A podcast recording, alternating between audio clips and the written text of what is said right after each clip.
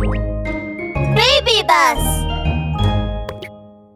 ラブール警部レッツゴーワンラブール警部の安全事件簿。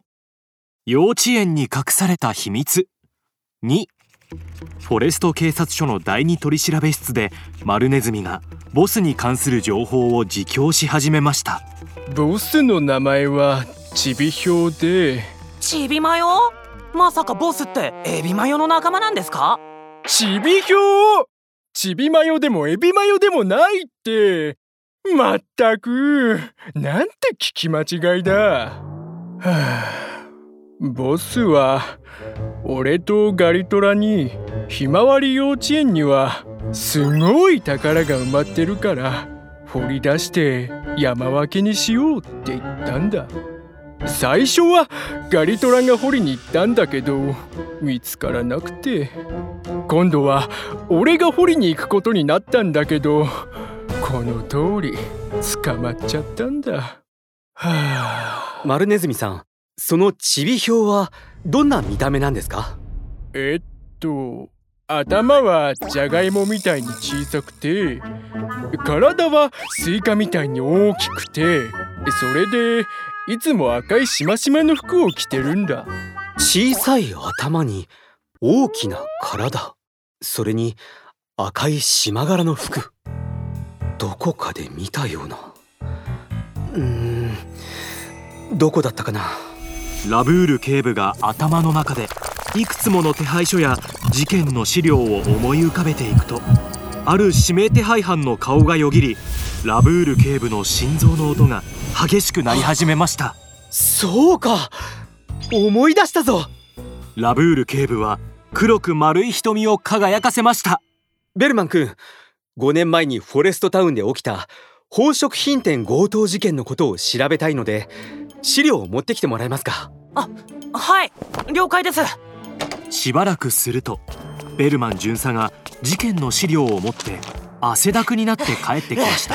わちゃちゃラブール警部持ってきましたよ。ラブール警部は一つ一つの資料に目を通していくと瞳に鋭い光が宿りました。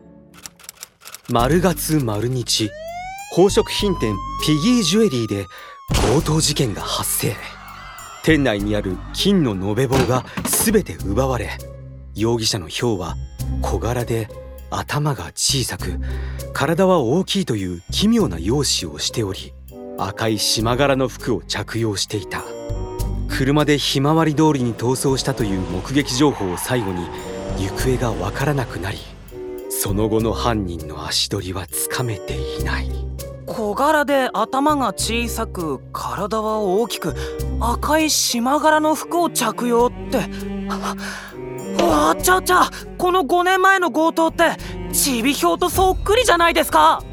うん。それにこの強盗はひまわり通りで行方がわからなくなっているんです。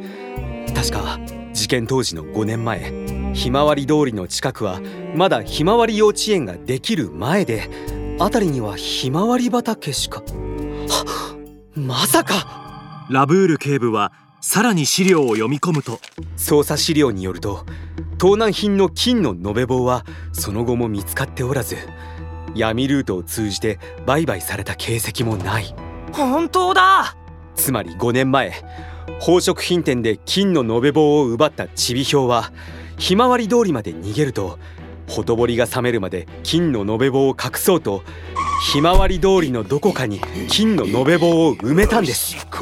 しかし金の延べ棒を埋めていた場所にひまわり幼稚園が建ってしまったのでちびひょうはマルネズミとガリトラ。に身分を偽ってひまわり幼稚園に忍び込むよう指示を出し5年前に隠した金の延べ棒のありかを探していたんです。わちゃちゃ。お宝ってピギージュエリーで奪われた金の延べ棒だったんですね。そうです。